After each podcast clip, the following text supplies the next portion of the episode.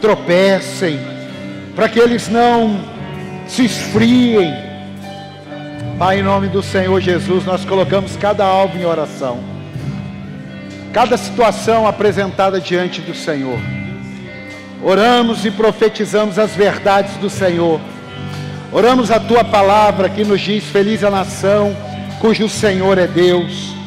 Abençoa aqueles que vieram pela primeira vez, afofa o coração deles, abre o coração, o entendimento, tira a dispersão, tira a preocupação, a vergonha, o receio, porque a tua palavra será ministrada o Espírito Santo irá trabalhar na vida dele, respostas serão dadas desse altar, curas serão liberadas, prosperidade, libertação, em nome de Jesus.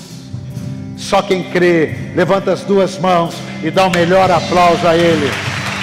Aleluia! Glória a Deus! Se você tiver com os olhos abertos, você vai me ver, vai ver a turma e tal, está acontecendo. Agora feche seus olhos. É aí é que vale o que você vê. Porque talvez as circunstâncias a sua, na sua vida estejam desfavoráveis a olhos nus. Mas eu vim dizer para você, os olhos da fé continuam enxergando claramente. Aleluia. Dá mais um aplauso a Ele. Glória a Deus. Antes de você se assentar, dá um sorriso para quem está do teu lado, dá um oi, dá um abraço se for possível. Libera uma palavra profética para ele. Libera aí que ele vai ser muito abençoado. Fala para ele assim, ó, as respostas que você busca vai chegar em nome de Jesus. Glória a Deus. Amém. Friozinho hoje, hein, galera? A chuvinha. Eu brinquei com a galera do louvor, falei, quase que eu não vim hoje. Ô irmão,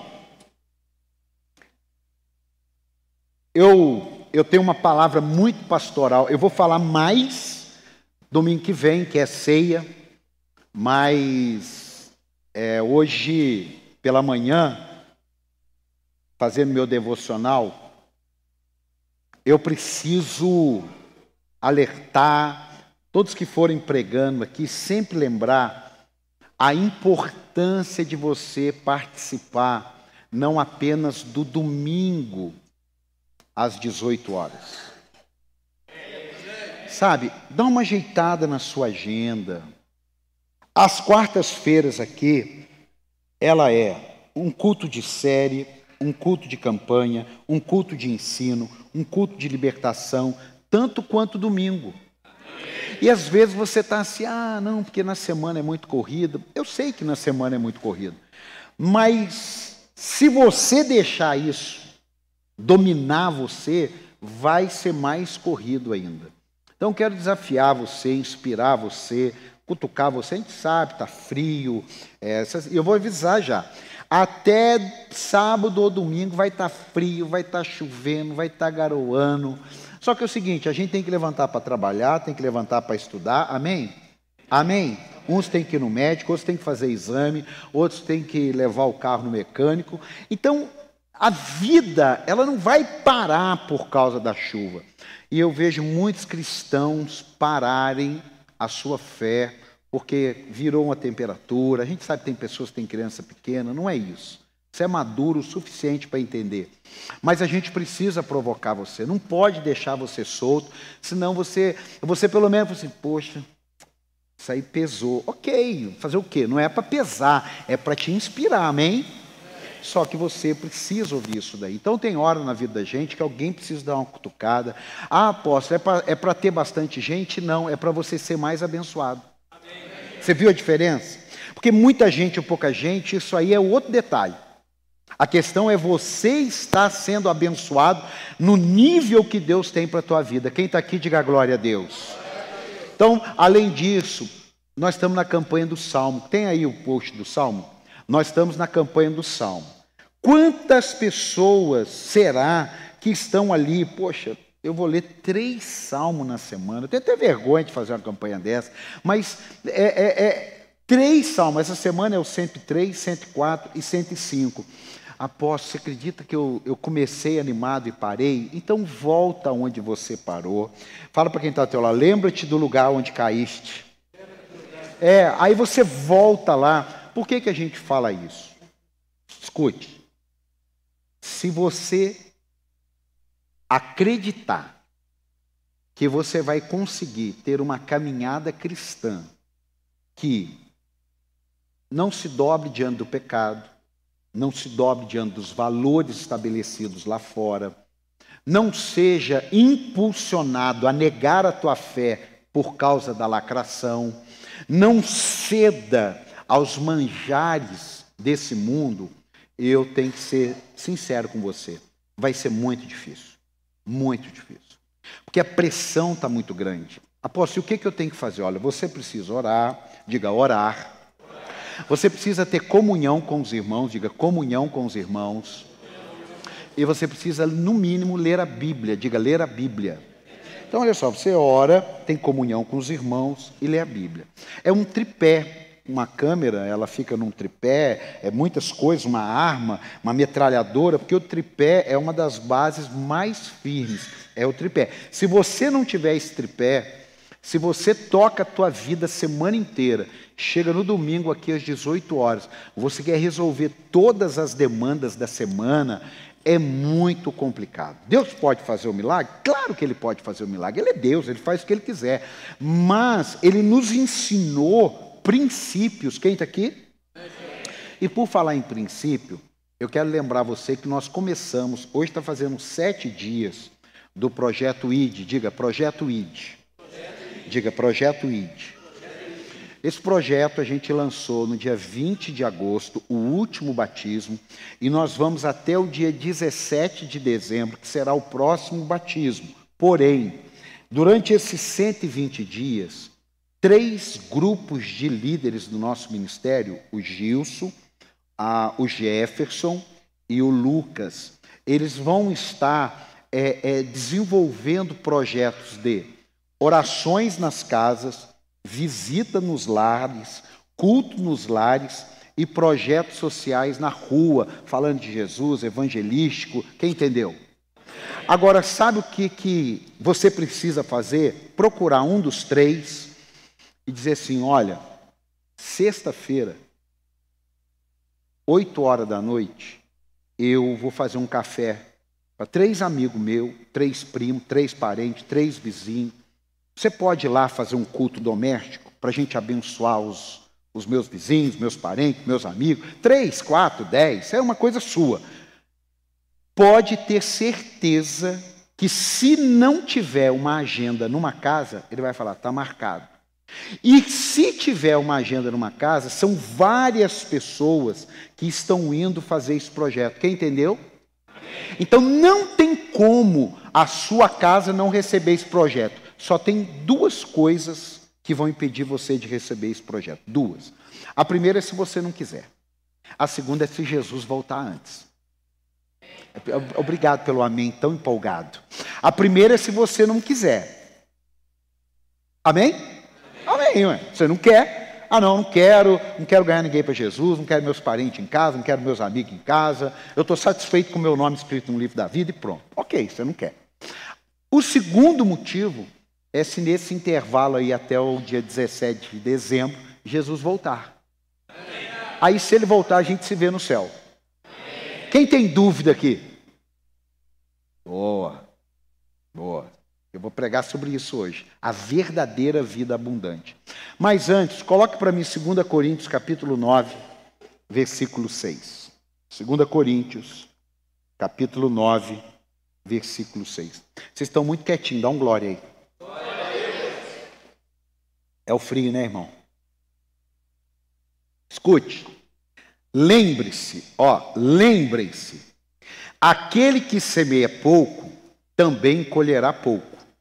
E aquele que semeia com fartura, também colherá fartamente. Vamos ler juntos? Amém? Então vamos lá. Todo mundo, lembrem-se. Não, não, não, não, calma, calma. Para ficar ruim tem que melhorar muito ainda.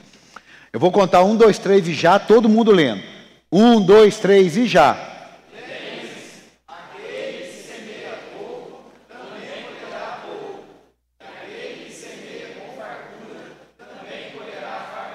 Dá um aplauso a Jesus aí.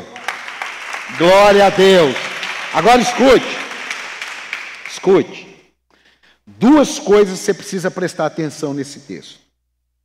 Se lembrar, se lembrar e semear. Diga, se lembrar, se lembrar e semear. semear. Irmão, se você ainda não se lembra das suas atitudes cristãs, como dizimar e ofertar, Dá uma re revisada nisso daí. Dá uma revisada, que é lembrem-se, lembrem-se. A segunda coisa é semear, diga semear. Agora, essa questão do semear pouco ou muito não tem a ver com quantidade. Escute. Porque se tiver a ver com quantidade, vai ficar meio complicado. Eu trouxe aqui para te ensinar duas notas. Duas notas. Ó, vou te ensinar isso aqui. Pra você entender, para você não ficar com crise na alma. Quanto que é essa nota? Quanto que é essa nota? Quanto que é essa nota? Quanto que é essa? Qual é a maior? Qual é a maior? Qual é a maior? Qual é a menor? Qual é a maior? Qual é a menor? Para gente. Para gente é assim. Para o rapaz que vai conferir a oferta, também é assim. Para você no comércio, também é assim. Para você no receber teu salário, também é assim. Agora, para Deus, não. Sabe por quê? Porque a nota não define a quantidade. A nota para Deus define a qualidade. Quem está aqui? Eu vou repetir. A nota para Deus não define quantidade. A nota para Deus define qualidade. Porque você pode pegar uma de 100 reais, tem até de 200, e aquilo ali não representar para você. Não representar. Uma vez, uma pessoa muito rica que estava na igreja, é muito rica assim não, ela era rica. Ela pegou um obreiro na hora da oferta, e, e chamou o obreiro, falou um negócio para ele e não estou sabendo. Só que isso aí rolou nos bastidores e chegou até mim. Aí eu falei, ó, primeira coisa, eu não quero que esse negócio não é um assunto que a gente brinca, que a gente fala. Esse é um assunto que quem fica sabendo, acabou. Isso aí não é, isso não é saudável, isso, isso, é, isso é feio. Isso aí Deus pode arrebentar aí com um por causa de uma bobeira dessa. Porém, eu preciso te ensinar em cima disso. Não é que tenha problema, eu estou falando que é uma pessoa rica, uma pessoa de posse. Ela pegou 50 reais, chamou o obreiro e falou assim: Olha, traz 20 para mim de troco. Não é pelo 50, pelo troco, porque isso acontece, você, tem, você pegou, recebeu 100 reais, você vai poder dar 20, não tem problema nenhum. O que eu quero dizer é ensinar você que a nota não define nada. A pessoa um carrão, uma casona, grana, e ele dá 50 reais e fala assim, ó, pede para trazer 20 para mim. O que, que eu estou mostrando para você? Mamon, ele não brinca em serviço. Mamon, ele não dá trégua. Por isso que muitas pessoas estão na igreja, amam Jesus, leem a Bíblia, mas não venceram nessa área. E não adianta pedir para o apóstolo orar, não adianta fazer campanha de sete semanas, porque tem um princípio. Tudo que tem um princípio, a gente pratica o princípio e espera a colheita. Quem entendeu? Quem entendeu? Quem entendeu? Não adianta falar assim, apóstolo, tem como o senhor orar por mim? Porque eu tô, eu tô precisando passar no vestibular. Ok, você estudou? Não.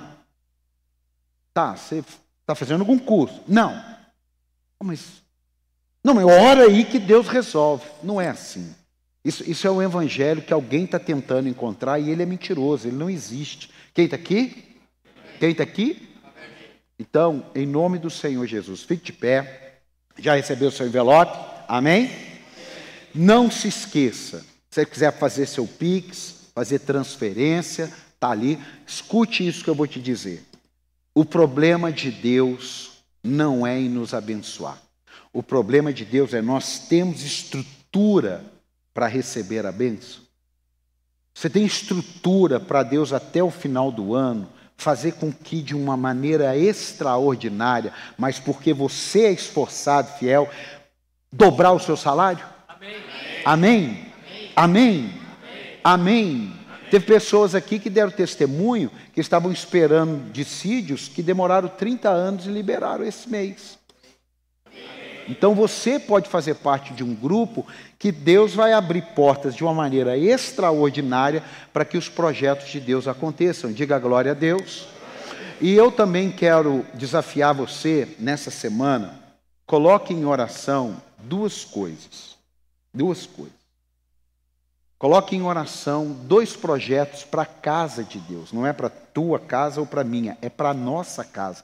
Diga, aqui é nossa casa. Mas é a casa de Deus. Então escute, nós já trouxemos uma empresa aqui, eu vou passar um vídeo semana que vem, domingo que vem na ceia. Nós trouxemos uma empresa aqui, a empresa avaliou, por, soltando tudo esses pisos e tal, esse negócio todo, tudo lá atrás. E ela fez um orçamento, fez um projeto que, para você ter uma ideia, nós não faríamos nada no piso do jeito que está aqui, do, do jeito que está ficaria. E ele começaria um serviço numa segunda-feira, sete da manhã, e quando fosse quarta-feira, sete e meia da noite, nós iríamos ter culto aqui, como se não tivesse acontecido nada, e o piso estaria maravilhoso. Dá para dar um amém aí ou não? Ah, dá um aplauso a Jesus aí. Mas você vai, ó, mas você precisa estar engajado nisso. O segundo projeto, para aniversário, porque a gente vai fazer o aniversário em outubro, o segundo projeto é que muitas coisas foram queimadas da iluminação nesses últimos tempos. Quando eu é, cheguei aqui, muita coisa queimada, eu mandei tirar, mandei jogar fora, testar umas e arrumar fio. E aí a gente também está vendo um projeto para deixar esse palco bonito, deixar uma, um visual bem legal. Quem está aqui, diga amém. amém. Então, esses dois projetos, nós vamos fazer isso com o aniversário de 17 anos desse ministério. Quem está com a gente nessa, diga glória a Deus. Glória a Deus. Dá um aplauso a Jesus aí, então. Agora escute. Abre as suas mãos assim e repita comigo: Senhor Jesus, nesse mês de setembro, de uma maneira extraordinária, coloca recursos nas minhas mãos para que eu possa, junto com os irmãos, contribuir para esses dois projetos. Em nome de Jesus. Amém. Dá um aplauso aí, vai com o envelope. Glória a Deus. Segure o seu envelope aí, levante ele. Levante ele. Calma, calma. Está muito animada para dar oferta. É, está muito animada. Levante seu envelope. Diga, Senhor Jesus, aqui está uma pequena parte das grandes bênçãos que o Senhor tem me dado. Em nome de Jesus. Amém. Sai do seu lugar.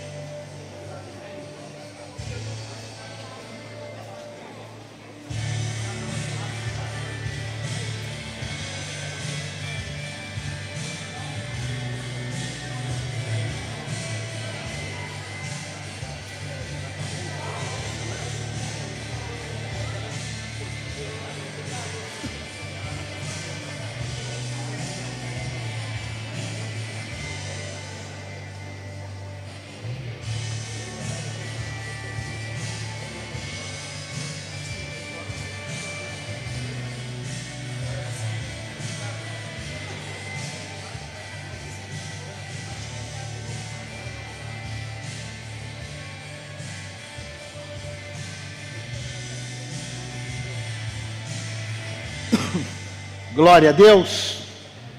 Amados, ah, só dar um, um, um recado aqui.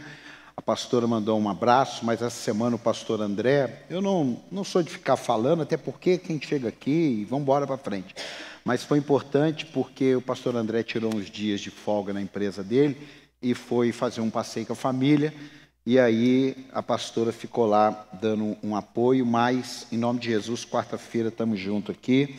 Por falar nisso, aproveitando aqui, escute. A nossa igreja, a nossa igreja, ela aprendeu que uma igreja centralizada não cresce. Tem uma frase que diz assim: ou controla ou cresce. Diga, ou controla ou, controla, ou cresce. Diga mais forte: ou controla ou cresce. Então, nós temos aqui líderes de, de, ministério, nós temos aqui outros líderes, coordenadores, são pessoas, tem o apóstolo, tem a pastora, são pessoas que estão ali de minha confiança e que podem ir até um determinado ambiente de aconselhamento, de atendimento, é, de encaminhamento, tipo, Pode chegar alguém ali e falar: Poxa, estou precisando conversar, estou com uma crise tremenda numa área tal, tal. Ele já sabe, falou: Olha, eu vou marcar com um apóstolo e você conversa com ele. Isso daí você vai precisar conversar com ele. Ou ele vai marcar com você, porque ele mesmo já tem a capacidade para atender você. Quem está aqui? E isso não é deixar de te atender. Olha, não, se alguém disser para você, ah, o apóstolo é muito ocupado, é mentira. Porque o que eu sou ocupado é com o ministério. E você faz parte do meu ministério.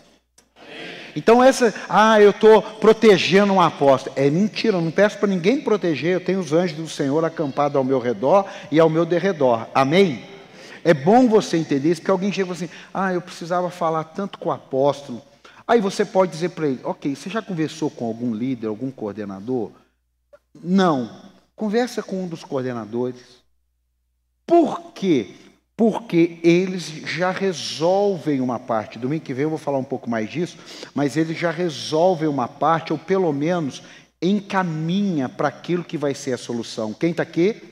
Agora, se tudo eu criar você, que é comigo, Aí a gente vai fazer o seguinte: nós vamos para um lugar que caiba 80, 100 pessoas. O que não couber, a gente tira, dá, vai dar uma, umas 200 pessoas, a gente deixa para fora e fica só com 80, 100 pessoas. Aí, meu amigo, vai ser fácil. Mas a gente que tem que colocar aí 700 pessoas sentadas, glória a Deus, dá um aplauso a Jesus aí. A gente precisa ter equipe. A gente precisa ter gente. Falar, apóstolo então eu posso conversar com algum coordenador, sim, aquele que você identificou, aquele que você acha que tem mais acessibilidade, tranquilo, aqui ninguém é, ah, é fulano, eu sou de Apolo, eu sou de Paulo. Não, não tem nada dessas frescura, não. Você conhece, você identifica alguém, chega nele, fala, ó, oh, eu ouvi o apóstolo falando isso, eu estou com um problema assim assado. Você acha que é bom falar com ele? Aí ele vai dizer: Não, eu acho que é melhor falar com ele. Não, não, vou marcar aqui, você vem aqui, a gente conversa. E outra, é, se dando uma coisa bem pastoral, não marque com ninguém atendimento na sua casa, a não ser que você esteja doente. A gente vai lá orar. Você entendeu? Você entendeu? Você, apóstolo, você tem como me atender? Claro. Você tem como vir na minha casa, mas você está doente? Não, vem aqui que a gente toma um café. Não, tomar café a gente combina uma outra hora. Agora eu quero atender, quero ser resposta para o seu problema. Vem aqui que eu atendo você aqui. Estou ensinando você. Após você não vai em casa para tomar café, não. Eu vou se eu tiver uma palavra de Deus para a tua vida ou se você estiver enfermo. Eu estou te ensinando. Por quê? Porque não é isso que vai fazer tua vida romper. O que vai fazer a tua vida romper é a palavra de Deus sendo praticada no seu dia a dia. Você pode dar um aplauso a Jesus aí? Então nós estamos reconstruindo um ministério de multidão. Vou repetir. Nós estamos reconstruindo um ministério de multidão. E multidão é assim: tem um grupo de líderes treinados, discipulados, que estão comigo quase que diariamente, ou por zap, ou por telefone, ou presencialmente, ou pelo Zoom. Para quê? Para que você ali tenha mais facilidade. Quem está aqui, diga amém. Se caso alguém, de repente, amigo seu, familiar, infelizmente pode acontecer, venha a falecer, ah, você precisa nos avisar, você precisa dizer: olha, vai precisar ter um velório, alguém pode fazer o velório, a gente tem, se não tiver ninguém, tem gente que vai fazer sim, eu faço, a pastora faz, os líderes fazem. Por que, que eu estou te falando isso? Porque esse projeto que nós estamos do ID, de alcançar vidas, eu creio que vai trazer mais crescimento. E mais crescimento tem mais demanda. E mais demanda precisa de mais pessoas organizadas para suprir essa demanda. Quem está aqui? Quem está aqui?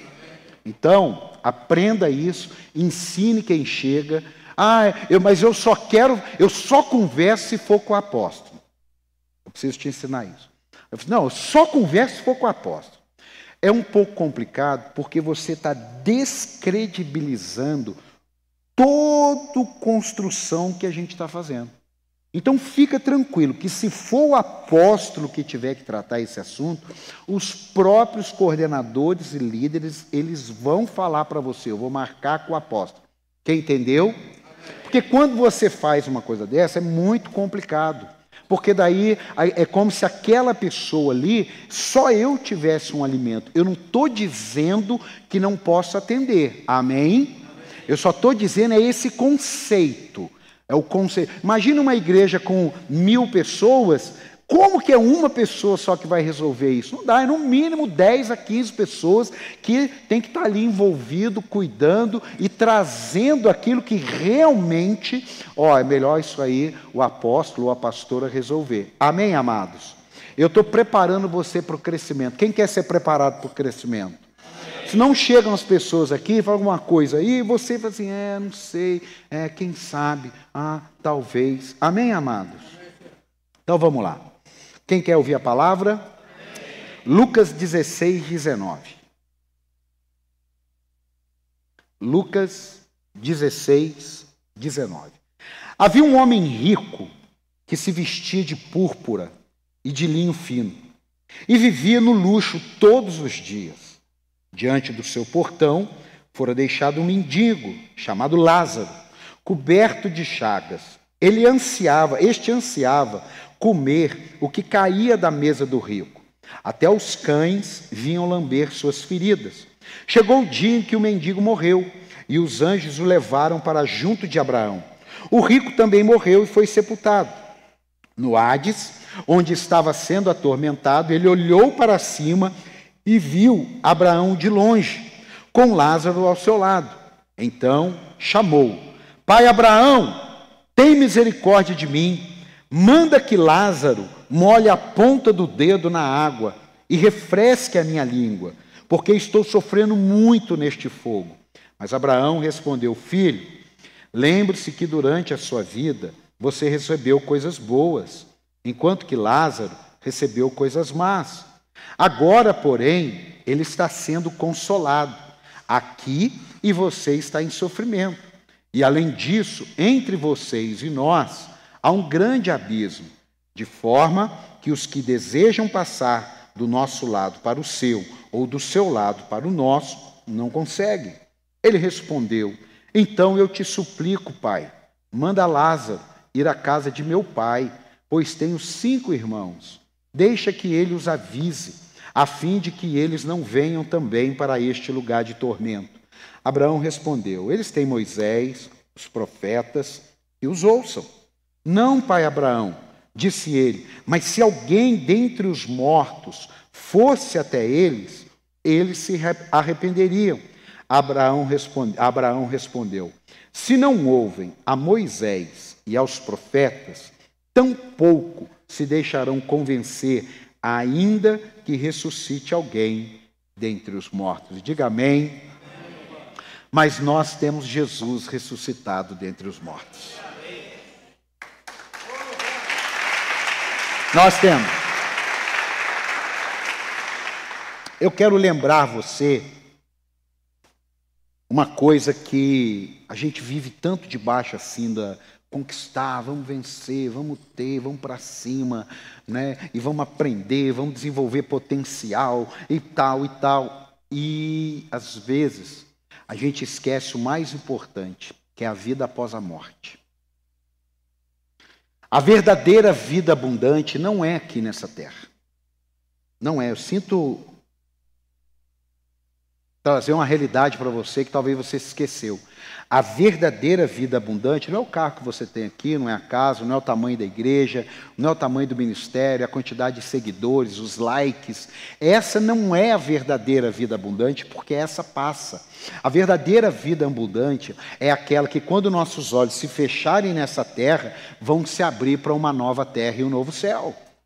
Essa é a verdadeira vida abundante. Agora, é claro, nós não vamos aqui viver uma vida de miséria, vestido de pano de saco, jogando cinza na cabeça. Amém? Nós vamos estudar, nós vamos trabalhar, nós vamos crescer, nós vamos fazer faculdade, nós vamos aprimorar, nós vamos é, reformar, nós vamos fazer muitas coisas enquanto estamos aqui. Mas, diga mas, não, falou fraquinho, diga mas, nós não podemos esquecer que nós temos uma missão aqui, nós temos um, um projeto de Deus acima do nosso projeto. Quem está aqui? Quem está aqui? Escute isso. Eu quero lembrar que muitos estão se esquecendo que, como jovem, tem dentro de si uma ideia da imortalidade, o adulto tem dentro de si que tem planos a ser realizados, mas tudo isso não pode dirigir tua vida. Tudo isso não está acima do propósito eterno de Deus. Muitos se perdem na busca disso. Ele chega na igreja, cheio de Deus, entrega a vida a Cristo. Talvez você está aqui pela primeira vez, ou está até assistindo essa mensagem. Você está querendo algo mais, você sente um vazio na alma, você está buscando algo mais de Deus.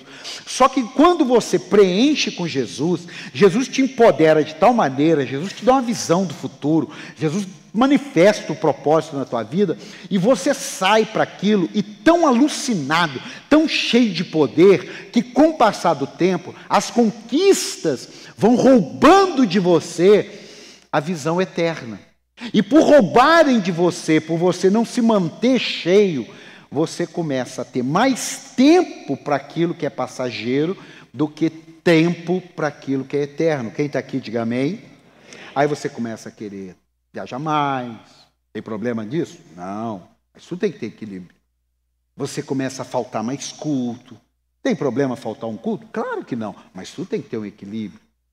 Mas as coisas elas vão acontecendo. Você fala assim: ah, não tem nada a ver tomar um vinhozinho, não tem nada a ver. Aí você toma um vinhozinho, não tem nada a ver tomar um, tá frio, um conhaque, mas não tem nada a ver um shopping, não tem nada a ver um cigarrinho, não tem nada a ver uma maconha. Quando vê, foi tudo embora. Por quê? Porque aquilo ali foi dominando o território da tua alma. Quem está aqui? Quem está aqui? Então escute. Muitos de nós começamos bem, mas precisamos terminar bem.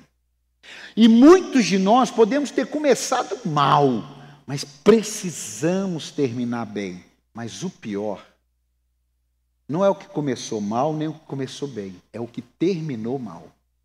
E foi o caso aqui. Ele começou bem a vida dele. Bem, rico, cheio de coisa, maravilha. Só que chegou uma hora que a verdade da vida abundante manifestou diante dele. E essa verdade, ela não pode ser soterrada por conquistas, ah, porque as pessoas não querem ouvir a verdade, ah, porque as pessoas não querem ouvir falar sobre pecado, ah, porque as pessoas não querem ouvir falar sobre isso, ah, as pessoas querem mais motivação, é, mais afusão, mais negócio. Ah, eu sei, mas. E como é que vai ser nesse dia? Como é que vai ser nessa hora? Qual o coach que vai resolver esse problema? Qual empresa que vai resolver esse problema? Qual o prazer da carne que vai resolver esse problema? Qual enfermidade que vai resolver esse problema? Nenhuma dessas coisas. Que vai resolver a questão da nossa vida eterna não é quem está do teu lado, não é o apóstolo, não é o pastor, não é teu líder.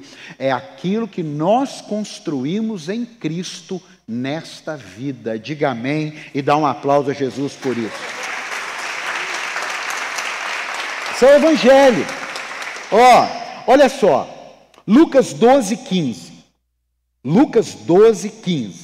Olha para você ver. Então lhes diz: cuidado. Jesus falando. Então lhes diz: cuidado. Fiquem de sobreaviso contra todo tipo de ganância.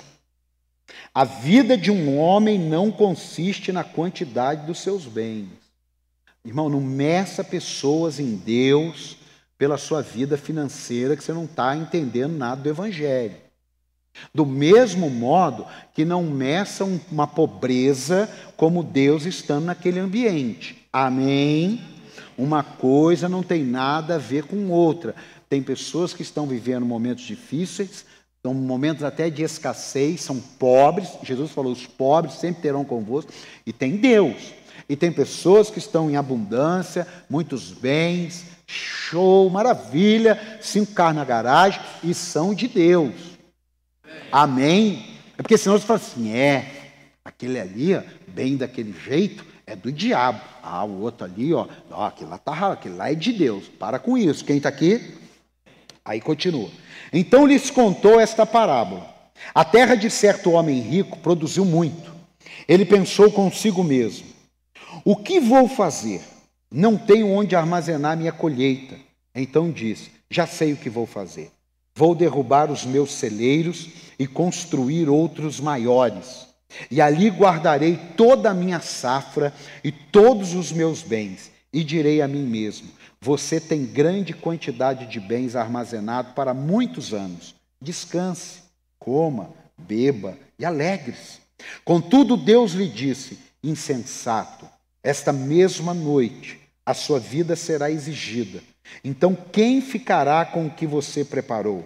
Assim acontece com quem guarda para si riquezas, mas não é rico para com Deus. Quem entendeu, diga amém. A questão não é na riqueza. Ó. Assim acontece com quem guarda para si. Eu posso ser rico e eu quero ser rico com Deus. Agora, não vamos ser determinados na riqueza com Deus pela riqueza da terra. Porque senão você vai perder o foco. Quem está aqui? Quem está aqui? Escute. Tem um pastor que viveu entre 1572, nasceu em 1572 e morreu em 1630. É conhecido, ele é poeta, ele é pastor e ele é pregador. Chama John Donne. Depois você pesquisa lá. Olha a frase desse homem há praticamente 500 anos atrás. A morte é a grande niveladora da sociedade. A morte é a grande niveladora da sociedade. Por quê, meu irmão? Porque não tem jeito. Vai para a terra. Não tem como levar nada. O dia que você for passear lá em Israel, Amém. e eu passar com você no Egito, para você ter uma ideia do que é o Egito, você vai num museu no Egito, e lá no museu no Egito, você vai ver sofazinho pequeno, você vai ver é, é, aqueles carros de cavalos pequenininho, você vai ver tipo uma cidade miniatura. Aí você fala assim: por que, que tem isso aqui? Aí você vai perguntar lá, eu já vou te explicar. Porque o faraó, o povo egípcio, acreditava que quando eles morriam, eles iam para um mundo onde o que eles estavam preparando em miniatura tinha os esperando. Então ele fazia um, um, trono pequenininho, uma casa pequenininha, uma poltrona bonita pequenininha, tudo eles tinham em miniatura. Olha a cabeça, irmão. Irmão, em nome de Jesus, nós sabemos que ainda que muitos não acreditem, a nossa vida eterna, nós não sabemos como será, porque a Bíblia diz que nem olhos viram, nem ouvidos ouviram. Mas ela também diz que se Deus preparou, pode ter certeza que é um lugar perfeito, maravilhoso, para a glória de Deus. Perfeito. Precisa se preocupar com isso. Então, Jesus veio por causa da nossa vida após a morte. Essa, essas mensagens elas são muito didáticas, mas elas estão sendo deixadas de lado. Porque como se a vida cristã se resumisse aqui, ó. Faculdade que você fez, o carro que você comprou, a casa que você teve os lugares que você viajou. Não é, irmão. Tem gente vivendo uma síndrome da ansiedade, ganância. Irmão, olha, eu vou te falar uma coisa. Eu fui muito mais realizado por pessoas que me abençoaram do que propriamente do que eu tive condição. Sabe por quê? Porque eu confio em Deus. Não foi se eu fosse viver a vida que eu tive condições, irmão, eu não teria vivido nem um terço do que eu vivi. Mas Deus moveu o coração de muita gente para me abençoar e até hoje move o coração. Diga amém. amém. Mas Ele sabe que não vai dirigir minha vida hoje isso. Talvez quando eu comecei no cristianismo, ainda com uma visão um pouco superficial, ah, vamos romper, vamos fazer, ah, porque vamos ter, porque Deus é conosco, vamos dar um porte de fé. Teve uma época, não, não, isso aí não aconteceu no nosso ministério, não, mas as pessoas eram ensinadas a entrar num carro, numa concessionária, e dizer assim: eu tomo posse em nome de Jesus. Parece tem uma coisa meio doentia, passava perto do carro do irmão, falava, eu tomo posse em nome de Jesus. Aí o irmão falava, eu rejeito em nome de Jesus. Aí ficava lá os dois brigando. Meu Deus, meu Deus. Quem está aqui? Irmão, eu não estou falando. Não, foi baixinho. Quem está aqui? Eu não estou falando para você não batalhar, eu só estou falando para você colocar cada coisa no seu devido lugar. Porque se você colocar cada coisa no seu devido lugar, você não vai ter crise de identidade, você não vai ter inveja do outro, você não vai cobiçar as coisas do outro. Quem está aqui? Você não vai querer ter a vida do outro. Quem está aqui? Porque você vai saber o que Deus tem para você. Ninguém vai tomar. Dá um aplauso a Jesus aí. Não vai. Ó, oh, escute. Aqui em Cruzeiro, são 77 mil habitantes, segundo o IBGE. Se for verdade que os 30% do país evangélico for aqui, nós estamos falando aí de 20 mil pessoas. E os 57? Se Jesus voltar agora, agora, vou terminar o culto, 20 horas, quando eu der a benção apostólica, Jesus volta. Se 30% são cristãos, 57 ficou. 57 mil. Lá em São José são 729 mil habitantes. Se for 30%, tem 500 mil. 500 mil pessoas ficaram. Fale para quem está do outro lado, a gente tem muito trabalho. Não, não, você vai dizer com fé, a gente tem muito trabalho. Porque a impressão que dá é que alguém que vai fazer esse trabalho. Irmão, em nome de Jesus, o cara estava pedindo pelo amor de Deus para enviar alguém para ir lá. E eu e você não estamos lá mortos, nós estamos vivos em Cristo Jesus. Então nós vamos lá anunciar, dá um aplauso aí, nós vamos lá, ué. Ó, oh, fique de pé aí, fique de pé, fique de pé, abre suas mãos aí, fique de pé, abre suas mãos. Acabou não? Diga assim: eu profetizo, sobre a minha vida, eu vou libertar esses 50 mil, em nome de Jesus. Dá um aplauso aí. Pode sentar. Até vou, só para fazer uma propaganda aqui. Lucas, cadê o Gils? Fique de pé, Gils, cadê o Jefferson? Fique de pé, vira para a turma aí, ó, vira para a turma.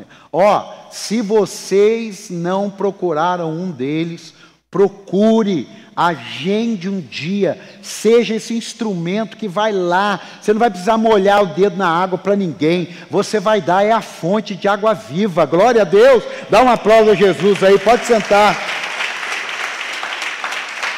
Agora eu quero te ensinar alguns princípios. Número um, sua vida pós-morte será definida antes da morte. A sua vida pós-morte será definida antes da morte. Se você, como eu, veio de um berço católico, a gente aprendeu que rezar é, terço, rosário, alguns tipos de penitência, tira a pessoa do inferno. Não é isso que Jesus falou. Não é isso que Jesus falou. Falo isso com respeito, com carinho, temor, mas eu preciso pregar o evangelho para você. Não é isso que Jesus falou. Jesus deixou claro. É o que nós decidimos com a nossa vida aqui que vai determinar a nossa vida eterna. Lá já era. Segue-se o juízo, há um abismo. Quem disse isso foi Jesus. Nem daqui vai para lá, nem de lá vai para cá. Diga amém. Eu acho que isso é mais do que suficiente para a gente se mobilizar em alguns aspectos, sim ou não? Sim ou não? Sim. É mais do que suficiente para amanhã você chegar no trabalho orando, em espírito, precisa levantar a mão, mas você chegar, Pai, em nome de Jesus, prepara um momento para eu falar de Jesus, prepara um momento para a gente marcar um culto nessa empresa, Deus, em nome de Jesus.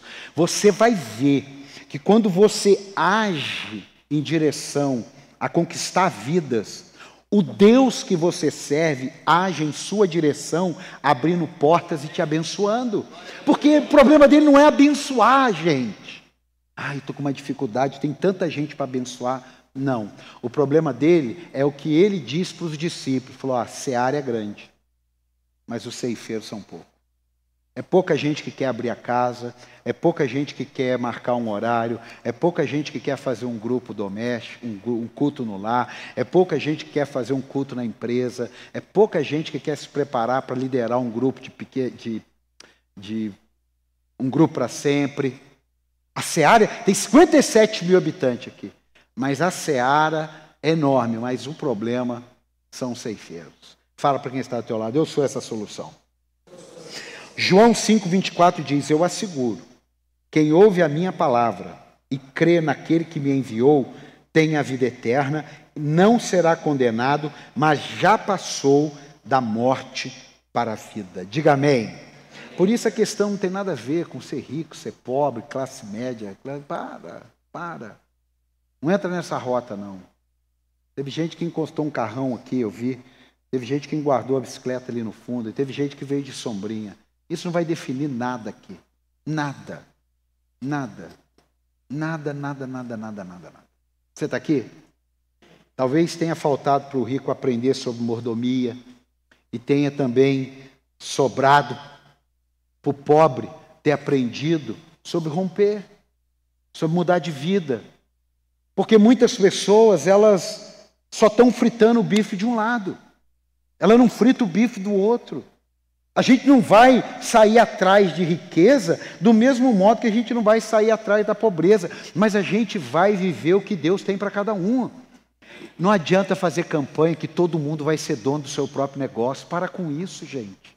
Isso é mentira. Imagine só, todo mundo tiver um negócio. Imagine aqui em Cruzeiro.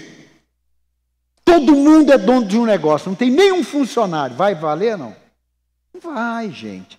É, não é tão simples. Quantas pessoas saem da fábrica, pega lá a indenização de 20 anos, para assim, ah, eu vou montar um negócio, cava com o dinheiro, entra na ruína, entra na miséria, porque não é simples assim. Do mesmo modo que quem começa pequeno não significa que vai ser pequeno a vida inteira. Quem está aqui? Esses dias eu estava conversando com um empresário, há 10 anos atrás, quando eu saí das, das vendas, ele tinha um mercadinho pequeno. Aí eu encontrei com ele, o cara está monstro, irmão. Já está indo para o segunda loja, big loja. Irmão, mas eu vi ele pequeno. Agora, quantos que eu vi grande desapareceram do mapa? Quem está aqui? Quem lembra do supermercado Mantiqueira? Cadê? Santiago, irmão, Jesus está mostrando para a gente nesse texto: não seja definido por 100 anos, mas faça as escolhas nele pelos seus 100 anos nessa terra. Dá um aplauso a ele.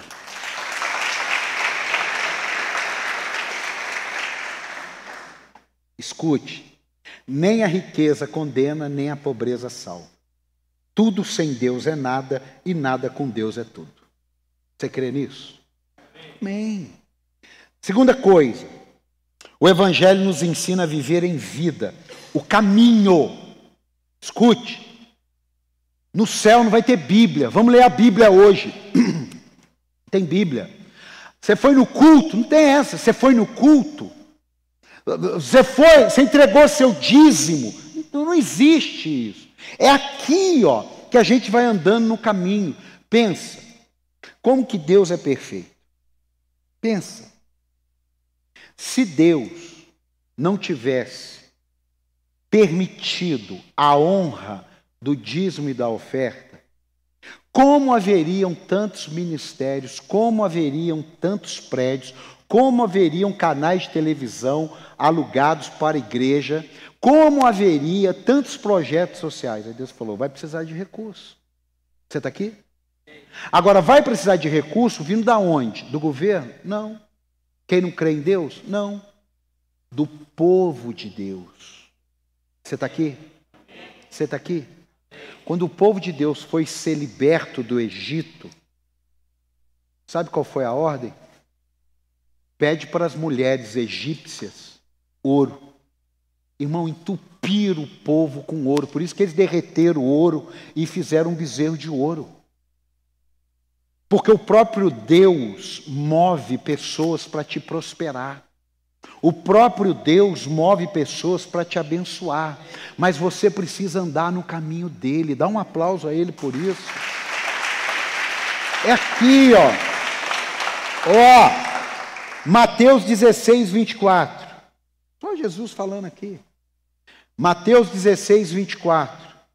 Então Jesus disse aos seus discípulos: Se alguém quiser acompanhar-me, negue-se a si mesmo Tome a sua cruz e siga-me. Pois quem quiser salvar a sua vida, a perderá. Mas quem perder a sua vida, por minha causa, a encontrará. Pois que adiantará ao homem ganhar o mundo inteiro e perder a sua alma? Ou que o homem poderá dar em troca de sua alma? É Bíblia, irmão. Irmão, nós estamos aí nesses 120 dias, focado nesses versículos. Tem gente que está ganhando dinheiro, mas está com a sua alma perdida. Tem gente que está entrando na faculdade, mas está com a sua alma perdida. Tem gente que começou a trabalhar num novo emprego, mas está com a sua alma perdida. Tem gente que está nas drogas, que está na bebida, que está na prostituição, que está no adultério e está com a sua alma perdida. Eu e você não podemos olhar essa situação ao nosso redor e continuarmos indiferente. Quem está aqui, diga amém. Você é um libertador, Deus te salvou para você salvar. Apóstolo, mas eu não sei falar. Abre a porta da tua casa, convoca um líder para ir lá e ele vai ser o responsável. E eu profetizo que quando você vê ele fazendo aquilo, você vai sair com a unção para fazer em outra casa. Dá um aplauso aí. É para ganhar, irmão. Irmão, pelo amor de Deus, não liga para crente de outra igreja, fala, vem aqui para você conhecer a igreja, como se você estivesse querendo mostrar a sua casa, que você fez um banheiro novo. Não, irmão. Como eu fico doido quando alguém chega e fala, fulano de tal ligou para eu ir lá visitar a igreja dele. Por que, que ele não liga para o perdido? Por que, que ele não liga lá, igual a gente fez projeto de evangelismo, lá na zona de prostituição? Irmão, em nome do Senhor Jesus, você é um agente de salvação. Dá um aplauso ao Senhor aí. Você é um agente de salvação. Amém. Ó, coloca para mim 2 Coríntios 10, 3. Está fazendo sentido para você isso? Apóstolo, mas eu estava querendo hoje ouvir uma mensagem de poder. Irmão, Jesus morreu na cruz por causa disso tudo que eu estou pregando aqui, irmão. Jesus andou na via dolorosa, tomando cusparada, chicotada. Não foi para você comprar teu carro, foi para você ir de por todo mundo e pregar o evangelho. Foi para isso. O resto é consequência, é ferramenta. Quem está aqui? 2 Coríntios 10, 3. Porque embora nós vivamos no mundo, não lutamos como o mundo luta. Pois as armas que usamos na nossa luta não são do mundo, ao contrário, elas têm o poder de Deus para destruir, destruir fortalezas. Com elas nós podemos destruir os argumentos falsos e toda arrogância que se levanta contra o conhecimento de Deus. Tradução da, da, da Ferreira de Almeida, sofismas. que são mentiras com uma roupa de verdade. Podemos destruir os argumentos falsos e toda arrogância que se levanta contra o conhecimento de Deus. Como se faz a um inimigo, fazemos refém a todo pensamento e o obrigamos a obedecer a Cristo. Se você vencer a batalha aqui, você venceu todas as batalhas fora de você. Esses dias um amigo disse: Paulo, sabe qual é o seu pior adversário?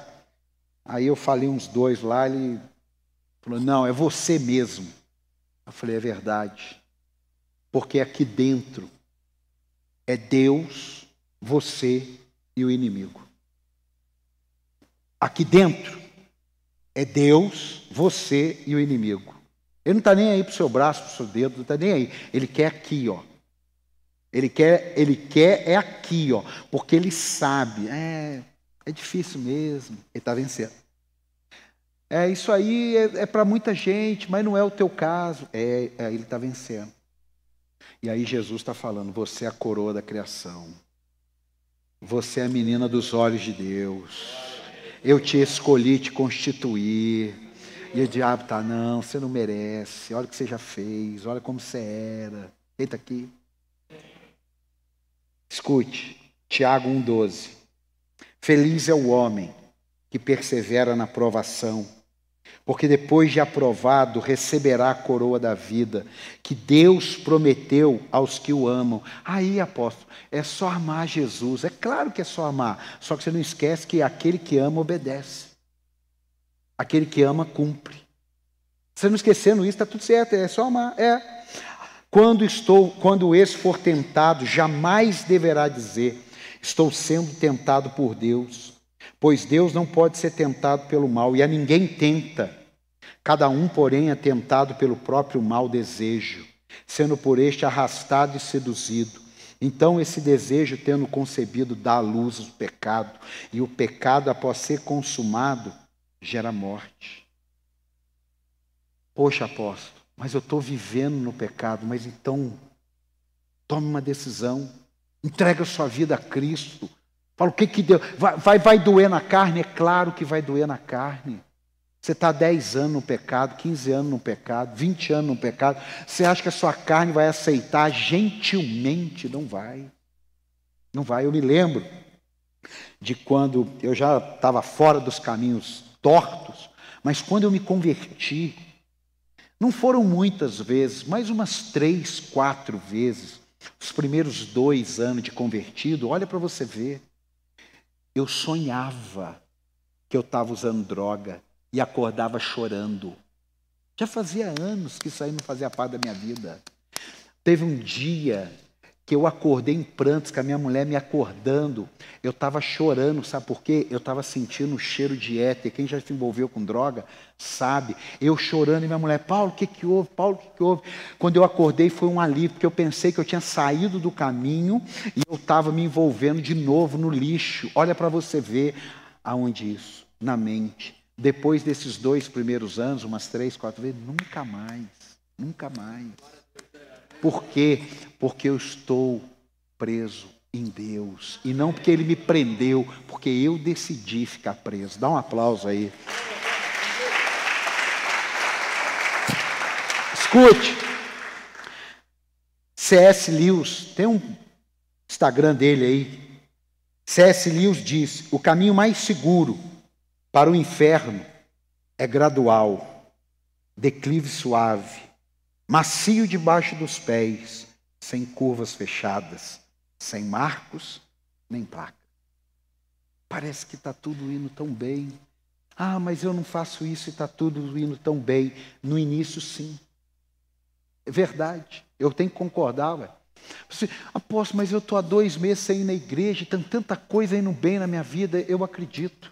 Apóstolo, já tem três meses que eu não entrego meu dízimo e eu estou prosperando, estou ganhando dinheiro, eu, eu acredito. Só que isso não subsiste. Isso não se sustenta. Isso é mentira. Isso é Satanás segurando tudo para você se afundar cada vez mais. Ah, mas olha, escute. Teve gente, eu conheço, eu conheço. Teve gente que, para não obedecer a Deus, fazia um monte de coisa social, ajudava na igreja. 15 anos depois, caiu a máscara. 15 anos depois, desmoronou tudo. Eu não estou falando 15 meses, estou falando 15 anos. 15 anos. Mas como que você sabe que é 15 anos? Porque a pessoa confessou. Infelizmente, ela não tomou uma posição, mas ela confessou. Faz 15 anos que eu finjo estar na igreja. Faz 15 anos que eu finjo andar com Jesus. Porque faz 15 anos que eu faço isso, faço isso, faço isso, mas domingo estou na igreja e quando posso, no meio de semana, estou na igreja. Ela confessou. Não é uma coisa que eu estou inventando. Mas ela não conseguiu vencer. Está fora dos caminhos. Se Jesus voltar hoje, eu não sei, eu não estou aqui para julgar ninguém, mas eu não sei. Por isso que é complicado você fazer um velório de quem não serve a Deus. Pensa nisso. É muito complicado. E o que, que as pessoas, quando chega um pastor, um líder cristão, um evangélico genuíno, ele chega, a pessoa fala assim: será que minha mãe foi para o céu? Como que você vai responder? Como que você vai responder isso para uma alma aflita? Será que meu tio, pastor, foi para o céu? Eu não estou aqui para responder isso, eu estou aqui para orar por aqueles que ficaram. Eu não estou aqui para responder. Mas o que, que o senhor acha? Não, eu não estou aqui para responder isso. Mas como é diferente quando você vai fazer um velório de uma pessoa que anda com Deus e que você pode ficar na frente do caixão e dizer: hoje ele está vendo Jesus como verdadeiramente é, um dia todos nós o veremos, a saudade vai ficar, mas ele está melhor que nós. É isso. É isso. Já dei a dica, né? Não pergunta para nós isso não. Cristo já fez tudo que precisava fazer para a gente. A gente só precisa continuar o que ele fez. Amém. A parte mais difícil, ou melhor, a parte impossível ao homem, ele fez. A possível a nós é com a gente. Quem está aqui? Quem está aqui? Ó, se você, C.S. Lewis, se você estiver procurando uma religião confortável, eu não lhe indicaria o Evangelho. Eu vou repetir. Aí você fala assim, meu Deus, eu trouxe um amigo meu hoje, logo hoje você vai ler essa frase? É. Porque essa frase vai preparar ele para a vida dele. Essa frase vai preparar ele para não desistir quando o dia estiver nublado. Quando aquele dia mal que Jesus falou acontecer, ele sabe. Se você estiver procurando uma religião confortável, eu não lhe indicaria o Evangelho. Quem entendeu, diga glória a Deus. Eu termino aqui.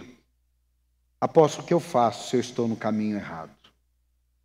Apóstolo, o que, que eu faço se eu não estou despertado a ganhar uma alma? Eu não estou despertado a abrir minha casa. Eu não estou despertado a mudar minha agenda. Eu, eu, eu, eu já estou quase desistindo de vir domingo. Eu já estou quase assim, vindo mais na ceia. Porque eu estou com tanta coisa enroscada. Sabe o que, que eu descobri? Escute. Às vezes a gente fica assim, doido em cima de alguém. Ô irmão, você não está indo na igreja. Ô irmão, vamos junto. Ou manda um zap, ele não responde, liga, ele não atende. Aí faz uma visita, ele, ele sai, está até branco, fala, olha, eu estou meio enrolado agora, mas domingo eu estou lá na igreja, ele não vem, a gente vai, a gente vai. 99%. Ou ele esfriou, ou ele está tomado do pecado. Eu vou repetir. Ou ele esfriou, ou ele está tomado do pecado. Não é para você sair julgando, mas é para você cuidar da tua vida espiritual. Amém, amado? Não é para você fazer conta assim, é, fulano não estou vendo, Beltrano não estou vendo, ciclano não estou vendo. Não, é para você falar assim, eu não vou entrar nessa. Né, você está entendendo a diferença? Não é para você fazer julgamento, porque a Bíblia diz que do jeito que você julga, você vai ser julgado. Aí dá uma zebrinha qualquer, domingo que vem você não está na igreja, e fala, ah lá, não veio. Não é isso. É você entender que, peraí, E o duro é quando alguém não é treinado para isso, encontra com uma pessoa que está assim, aí ele conta um monte de história. Esse dia uma pessoa falou um negócio, eu falei assim, mas ela falou que ele voltou a beber? Só falou mal da igreja, só falou mal da liderança. Aí eu falei assim, mas ele contou que voltou a beber? Isso ele não contou, né? Por quê? Porque a gente é tendencioso a fugir da autorresponsabilidade. Evangelho é autorresponsabilidade. Você está chegando aqui hoje, alguém trouxe você, fala, vamos lá ouvir uma palavra, olha aí sobre a eternidade. Talvez você nunca ouviu isso em nenhum outro lugar. Sobre a questão dos 100 anos que vão passar e o restante. O que, que vai ser deles? Eu estava assistindo um filme ontem com a minha esposa e o cara falou assim: daqui a 130 anos, nenhum ser humano vivo estará nessa terra. Eu falei, caramba, é verdade. No filme. Eu falei, Alessandra, vou falar essa frase. Nem precisava ser 130, podia ser 100. Daqui 130 anos, 8 bilhões de pessoas não vão existir. Aí você fala assim, ah, mas, é, mas Jesus vai voltar. Ok, mas não se esqueça que faz dois mil anos que ele não volta. E ele pode não voltar nos próximos 130 anos. Sim ou não? Sim, é. Sim. Imagine, metade nunca ouviram falar de Jesus. Isso é dado. Metade. A metade que ouviu falar, 30%. E o restante? Para onde eles vão? E os nossos netos que não nasceram? E os nossos bisnetos que não nasceram?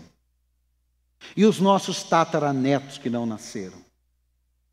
Sabe uma coisa que dá a dica de quando será a volta de Jesus? Que o evangelho for pregado a toda criatura, toda criatura viva. Não é morta. Então, o dia que o evangelho for alcançado pela metade da população, 3 bi bilhões e meio a 4 bilhões de pessoas, você fica atento, porque é o único sinal da volta de Cristo. O dia que o evangelho for pregado a toda criatura. Olha, irmão, tem muito crente com a barriga cheia aqui. Tem muito crente que nem veio hoje, está com a barriga cheia. Precisamos transformar em si músculo. As pessoas estão indo para o inferno e nós temos a chave, nós temos o antídoto, nós temos a palavra, nós temos a fonte, nós temos tudo, mas não estamos nos mobilizando. Eu sei que é desconfortável isso, mas eu estou preparando um exército que pode chegar no dia 17 de dezembro e esse lugar aqui, é ter parente seu, ter primo teu, ter vizinho teu, ou ainda não os ter, mas você não sabe o que Deus está planejando. A Bíblia diz o que? O semeador saiu a? O semeador saiu a? Fique tranquilo. Você está semeando? Fique tranquilo. Você está semeando? Fique tranquilo. Você vê que hoje não foi para encher a tua barriga, foi para transformar em músculo a tua fé.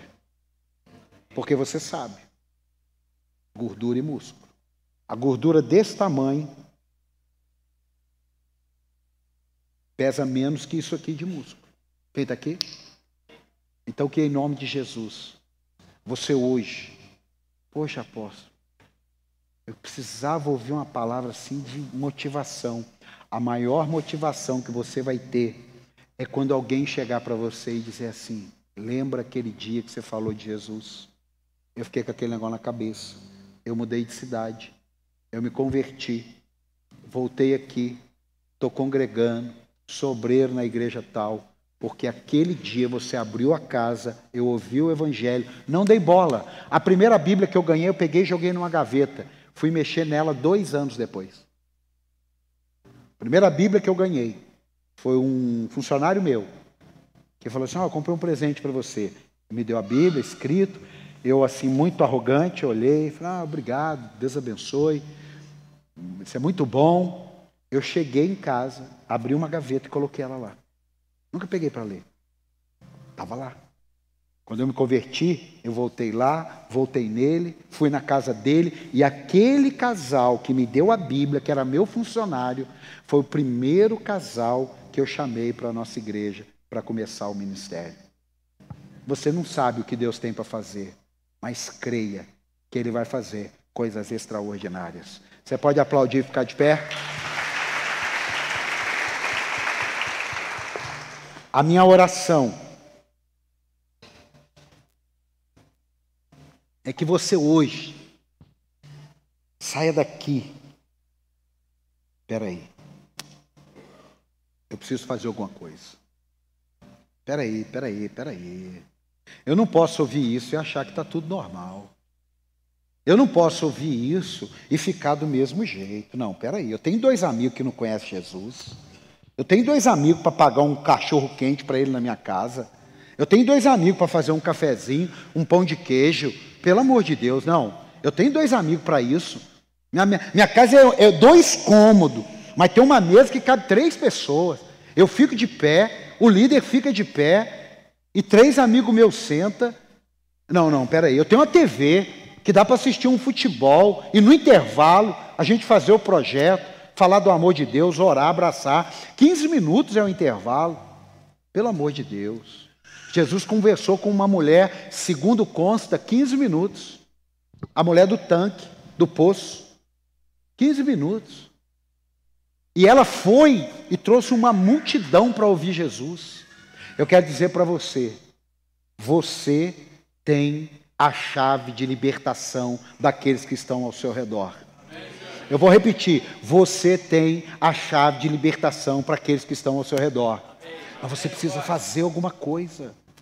Ah, apóstolo, eu tenho vergonha da minha casa. Deixa eu te falar uma coisa. Talvez você tenha vergonha de levar um estranho, mas os seus amigos não. Seus amigos você não tem vergonha. Você pode ter vergonha de levar alguém, mas seus amigos, aquele que você tem intimidade, que assiste futebol com você, que você puxa um fio da sala e liga a TV lá na calçada quase para ficar com todo mundo vendo. Ah, não, esse você não tem vergonha.